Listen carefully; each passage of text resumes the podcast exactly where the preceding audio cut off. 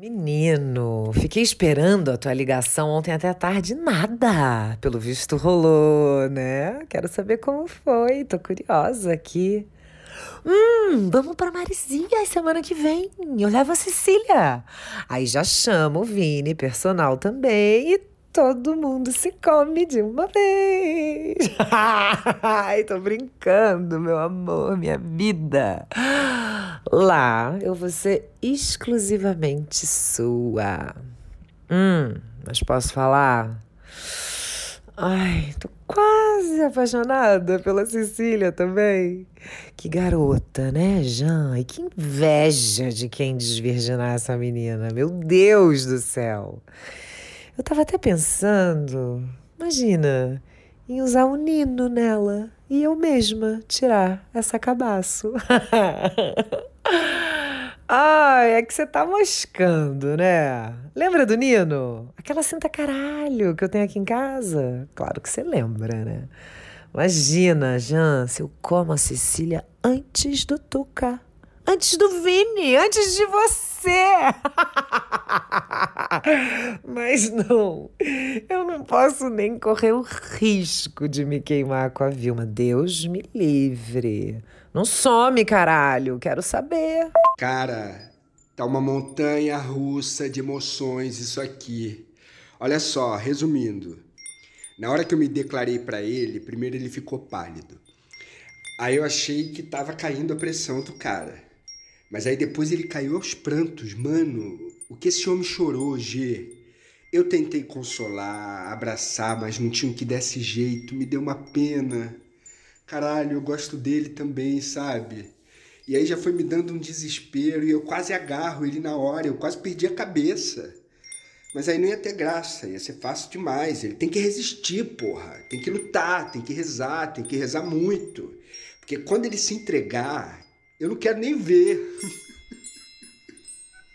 Acabou que a gente ouviu um barulho na cozinha. E aí ele aproveitou e foi dormir e eu fui também. Isso foi anteontem. Anteontem, né? Então, ontem ele passou o dia intocado no quarto, dizendo que estava trabalhando e estudando, nem almoçou junto com a gente. Acredita que à noite ele mandou dizer que não estava se sentindo bem?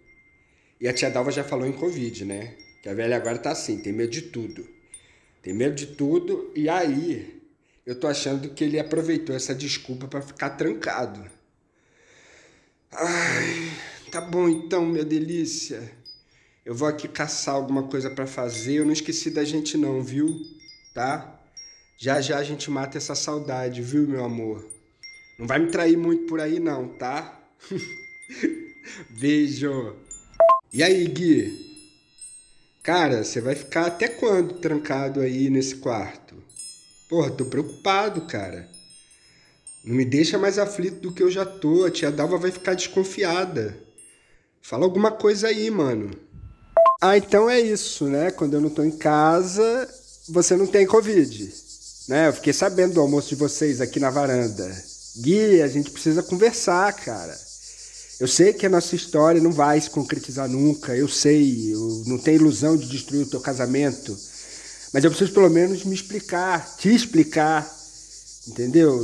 Não faz sentido eu ficar te mandando áudio com a gente na mesma casa, Gui. Eu tô me sentindo uma bicha, é, tô me sentindo uma bicha. Sai desse quarto, porra, Gui, vamos ver o pôr do sol, caralho. Mano, é sério isso, mano? Não, eu vou ter que me humilhar para ter uma migalha da tua atenção? Fala comigo, Gui, porra. Cara, eu nunca senti isso por ninguém, cara. Às vezes eu tô achando que eu tô ficando louco. Mano, me responde, mano. O que, que eu preciso fazer para você falar comigo? Me fala. E aí, Giancarlo, tudo bom? Olha, você me desculpa estar tratando você assim, na casa da sua própria família. Eu só evitei te ver porque eu ainda não sei lidar com essa situação. Eu não quero deixar ninguém constrangido aqui. Eu não gosto de mentir. Na verdade, eu nem sei mentir. Tá difícil, inclusive, para encarar a dona Dalva. Sabe que eu não tenho nada contra a preferência de ninguém. Cada um tem o livre-arbítrio para viver do jeito que quer. Só que você, você confundiu as coisas, viu, meu amigo?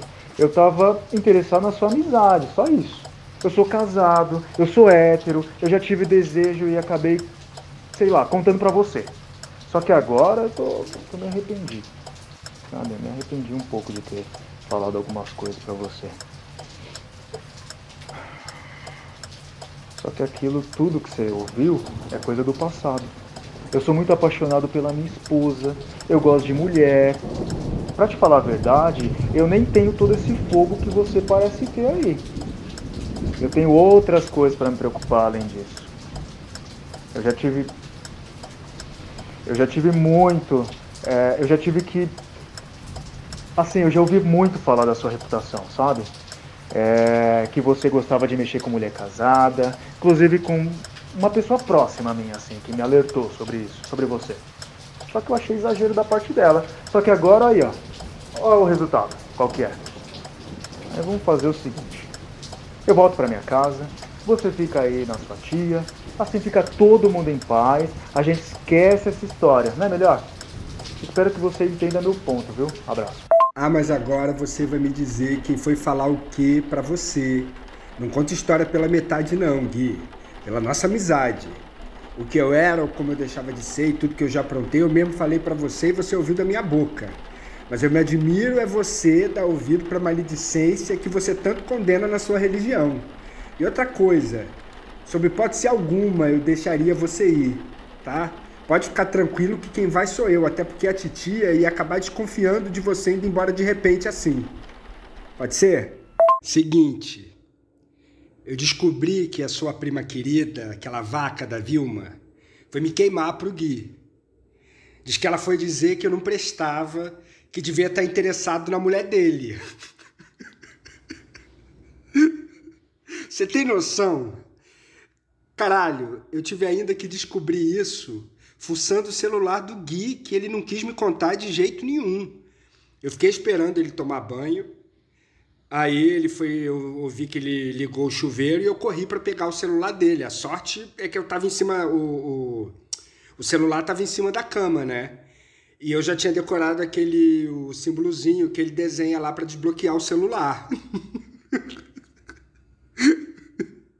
eu encaminhei um monte de áudio pro meu número. Olha o nível de humilhação que um homem apaixonado chega, G.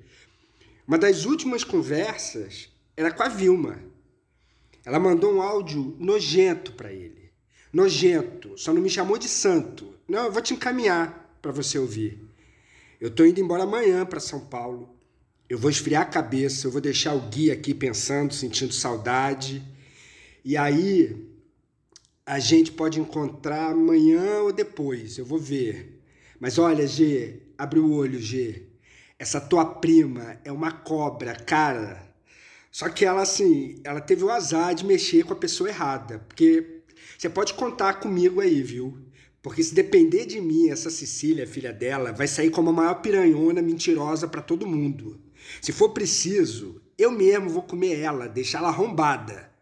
Porra, o Gui tá chateado, cara. Não quer nem que eu mande mensagem mais. Mano, que raiva. Caralho, que raiva. Puta que pariu. Mas eu tô feliz também. Meu amor. Essa vingança eu vou comer quente, fervendo, fervendo. Eu vou indo lá, beijo. Gente, hoje eu quero responder certas pessoas que andam me questionando é, sobre a duração dos áudios, que seriam longos demais, é, e também sobre certas diferenças de qualidade entre eles. Alguns são mais limpos, outros são mais sujos, abafados. É, gente, eu não produzi esses áudios, tá? Mais uma vez, eles me foram enviados é, por alguém que eu não sei quem foi, mas essa pessoa deixou registrado que eu deveria organizá-los, mas sem editá-los, sem cortar nada deles. Alguns áudios eu tive que deixar de fora, porque não contribuem muito pro todo, mas os que ficaram, eles estão na íntegra, tá? Sem edição. E eu acho que é assim, essa diferença que vocês falam que existe entre eles, eu acho que até contribuem para a teoria de que eles são mesmo verdadeiros sabe assim? Pô, eu duvido, às vezes, duvido, mas pensando bem, eu acho que um autor, um escritor, roteirista, sei lá, eu acho que dificilmente conseguiria imprimir essa verossimilhança que eu vejo nesses áudios, sabe? É o que eu tenho cada vez mais pensado. Então é muito provável que eles sejam verdadeiros sim, tá? Bom, é isso. Semana que vem tem mais o volume 5 de Conexões Perigosas.